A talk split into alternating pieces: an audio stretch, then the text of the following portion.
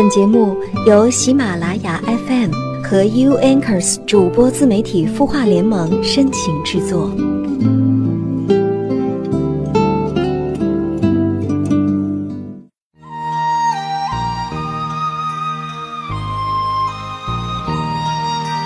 嗨，今天你过得好吗？我是连安，这里是有心事节目，你的心事我愿意倾听。你可以搜索微信公众号“晚安好好听”，在后台留言告诉我你的心事，也可以下载绵阳热线找到连安，与我进行零距离互动交流。前几天在绵阳热线主播群看到一位网友留言，让我很是感同身受。其中说到了对逝去亲人的怀念，以及因为没有来得及告别而感到的自责。你也有过类似的经历吗？你是如何处理的呢？可以在这个收听页面下方留言告诉我。下面呢，我们就一起来听一听这位朋友的留言。他说：“这应该是我第一次说出已经困扰我半年多的事了。去年九月份，外婆离我们而去。”遗憾的是，就是在我离家去学校的那天下午，外婆开始昏迷，第二天就离开了我们。我一直在想，如果我没有走去看她最后一眼的话，会不会就不那么自责了？这半年来，我一直在做噩梦，常常被惊醒。最近半个月更是这样，我特别害怕，生怕再一次和亲人告别，我还缓不过来。快要清明节了，我想去看看外婆，也希望自己可以慢慢走出来。你有什么更好的建议吗？这位朋友您好，我很能够理解你的痛苦、难过和自责，因为我也有过和你类似的经历。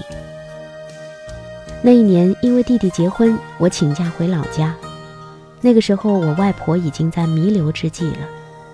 我去舅舅家里看他，他眼睛闭着，躺在堂屋的草床上，面容枯槁，但是还有一丝气息。我坐在离外婆大概一米外的凳子上看着他，我不敢上前握着他的手跟他说话。老实说，当时我是有点害怕的，所以就那样远远地看着他，心里面在跟他说：“外婆，我来看你了。”后来我回工作的城市上班，没过几天，我妈给我打电话说外婆去世了。可是我当时并没有回去参加她的葬礼。大概又过了一段时间，我好像是后知后觉一般开始懊悔和自责。我痛恨自己没有去看她最后一眼，也痛恨自己没有送她最后一程。然后每次一想到外婆生前对我的好，那一幕幕涌上心头，我就痛哭流涕，万分难受。所以你说的那种感受，我很能够体会。我也是持续很长时间才慢慢的好一点儿。我想，我们自责是因为当时还不知道自己有多爱外婆，等她走了之后，才恍然大悟，我们爱的是有多么的深沉。同样，我相信外婆也是爱我们的，她一定不会怪我们没有见她最后一面，因为她的音容笑貌永远活在我们心里。你说这个清明节你要去看看外婆，嗯，这个方法很好，你可以带些她生前喜欢的东西，然后在那里跟她说说你的心里话，甚至失声痛哭都是很好的情绪释放方法。其实你之所以一直耿耿于怀这件事，一方面是因为你外婆走得太突然，另一方面是你没有认真的告别过，所以和外婆做个告别仪式很有必要。可以是在她的墓前说说你的心里话，也可以把你的自责、内疚、后悔和歉意，以及她曾经对你的好、你的真情实感，写成一封信，在她坟前烧给她。其实，我们的人生就是一次又一次告别的过程，和每一个人告别，和自己告别，和过去告别。人生也是一个不断放下的过程，珍惜每一次的拥有，接受每一次的告别。如果有缘，我们还会和曾经牵挂的亲人，在生命的另一个节点重逢。愿你珍重。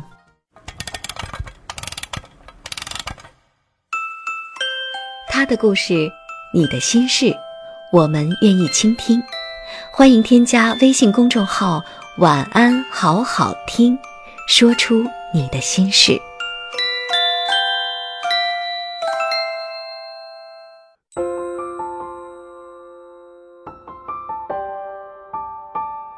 城市慷慨，亮整夜光。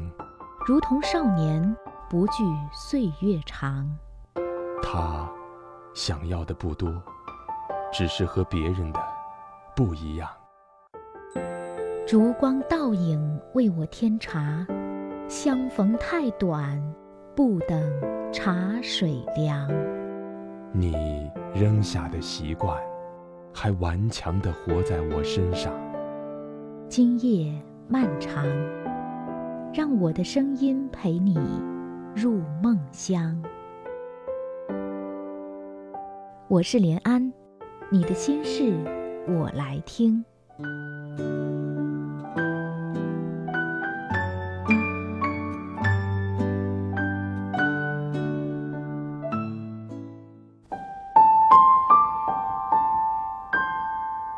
欢迎继续收听《有心事》节目，我是连安。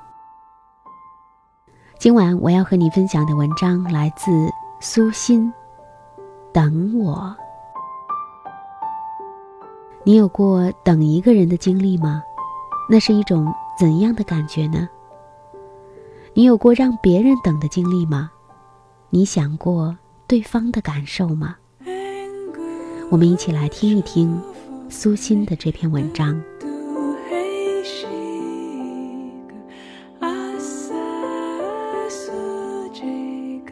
十年前的一天，我正在单位上班，姐姐打来电话说，姥姥刚刚去世了。我完全失态，当着几位同事的面嚎啕大哭。我从小是在姥姥家长大，和姥姥感情很深。没结婚之前，我还经常会去看姥姥。婚后生了女儿，我又带孩子又上班，因为从小缺少做家务的锻炼，日子一下子兵荒马乱起来。好在有万能的妈妈，不然我都不知道怎么办。就在那段时间里，姥姥的身体已经很不好。每次听妈妈说一遍，我就心急火燎一番，恨不得马上去看看。姥姥住的村子交通很不方便，我那时还没有私家车，和老公唠叨了几次，让他找一辆车，有时间去看看。那天，老公找了一辆车陪我去看姥姥。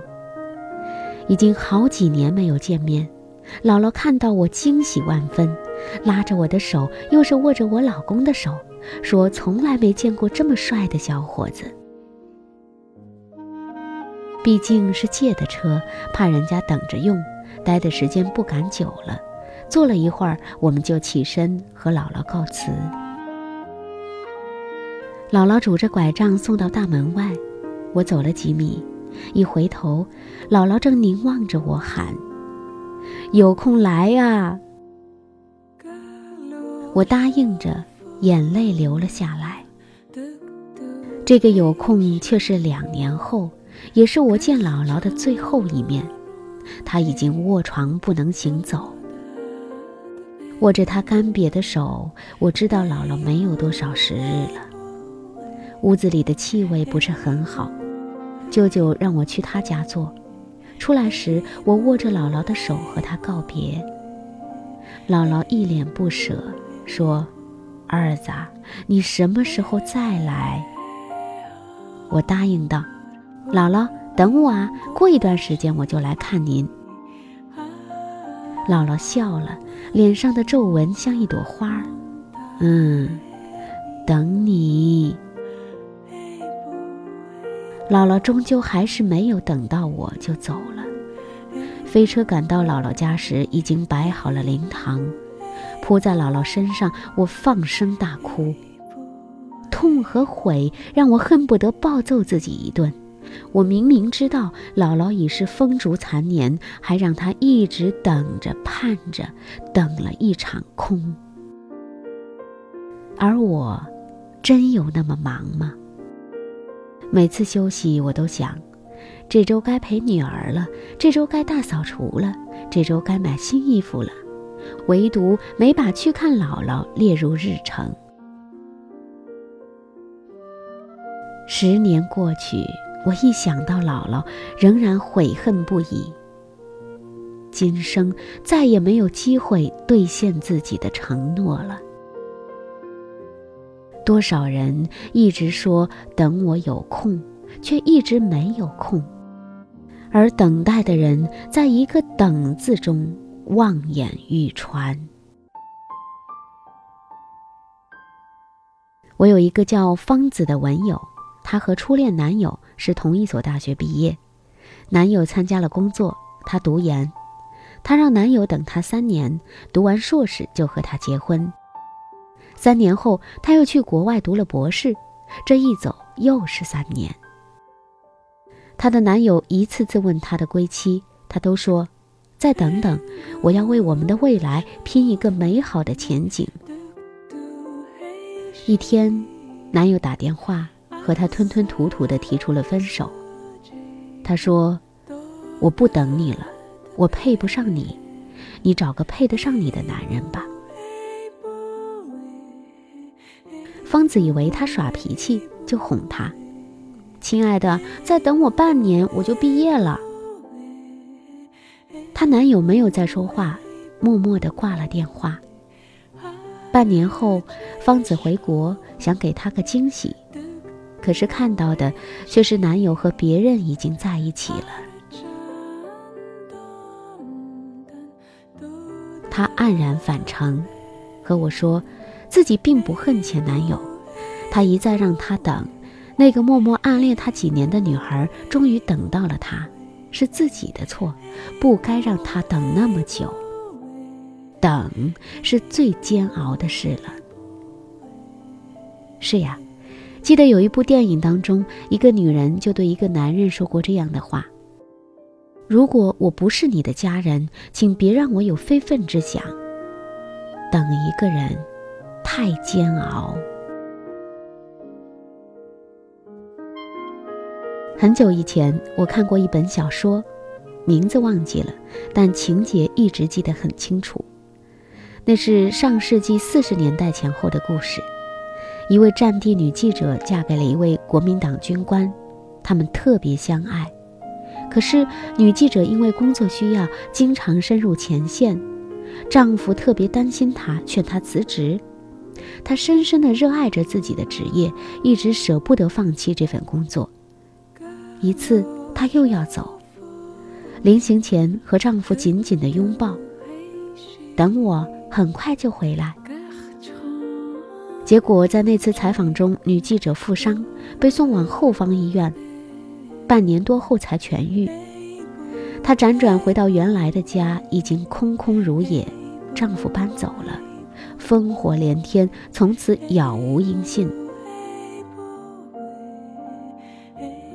几年后，女记者在一家餐馆吃饭，一抬头，竟然发现丈夫也在那儿，正想喊他的名字。却看到他旁边有一位女子，还有两个孩子。他叫过侍者，写了一张纸条，让他送给那个男人。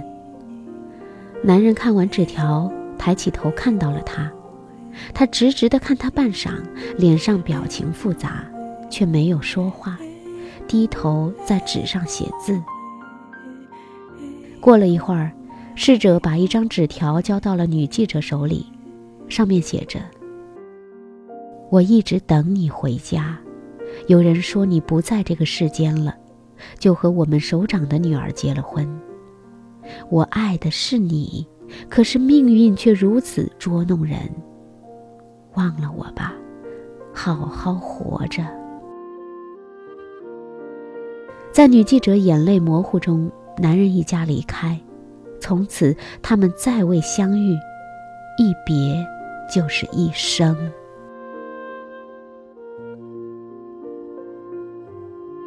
那位女记者一辈子独身，临终前把自己的故事告诉了照顾她的护士。他说：“爱的人是我，可是又有多少爱经得起等待和分离？我们终究还是错过了。若有来世，我一定不让他等。我什么都不要，只要和他在一起。”那本小说看得很虐心，我看的时候也只有十几岁，哭得稀里哗啦。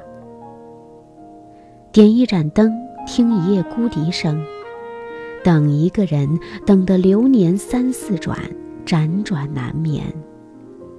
那种滋味，最难熬。正如于丹老师所说。生命来来往往，来日并不方长。一念记起，就拼尽心力，当下完成吧。而我们总以为有大把的时间在握，便迟迟又迟迟。其实，我们拥有的只是现在。至于未来，谁又能说得好呢？不要等。这一刻即动身，去做最重要的事，去见最等你的人。愿所有的爱都还来得及，愿所有的等待都不被辜负。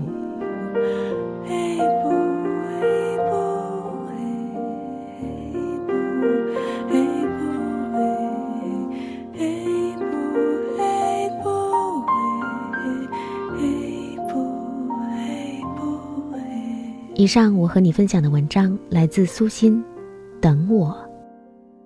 是呀，我们总以为来日方长，可是，一不小心就是后会无期。每个人都只能够陪我们走一段路，而在离别之前，最重要的是珍惜相处的日子，这样在分开的时候，我们才不会后悔自己没有好好的道别过。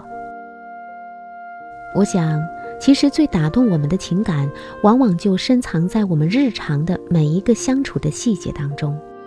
所以，不要等到我们失去之后才想到要珍惜，现在就好好的珍惜陪在我们身边的人吧。这里是有心事，我是连安，感谢你的收听和陪伴。你也可以下载绵阳热线，搜索连安。找到我，与我进行零距离的交流。我们下次节目再会，晚安。长亭外，古道边，芳草碧连天。晚风拂柳笛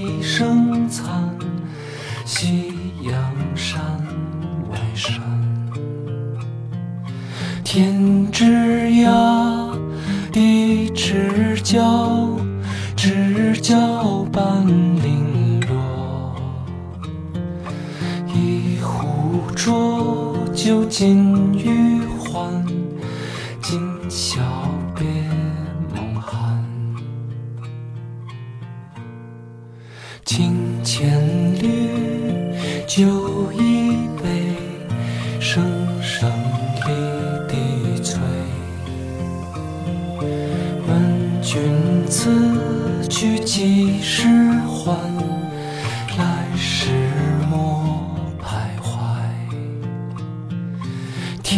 枝桠的枝角，知交半零落。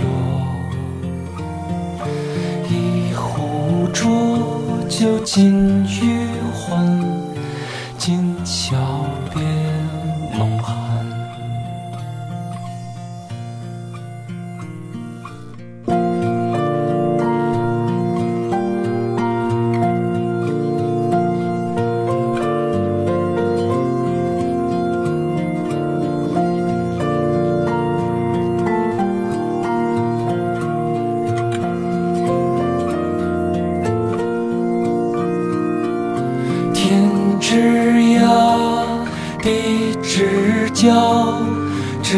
交半零落。问君此去几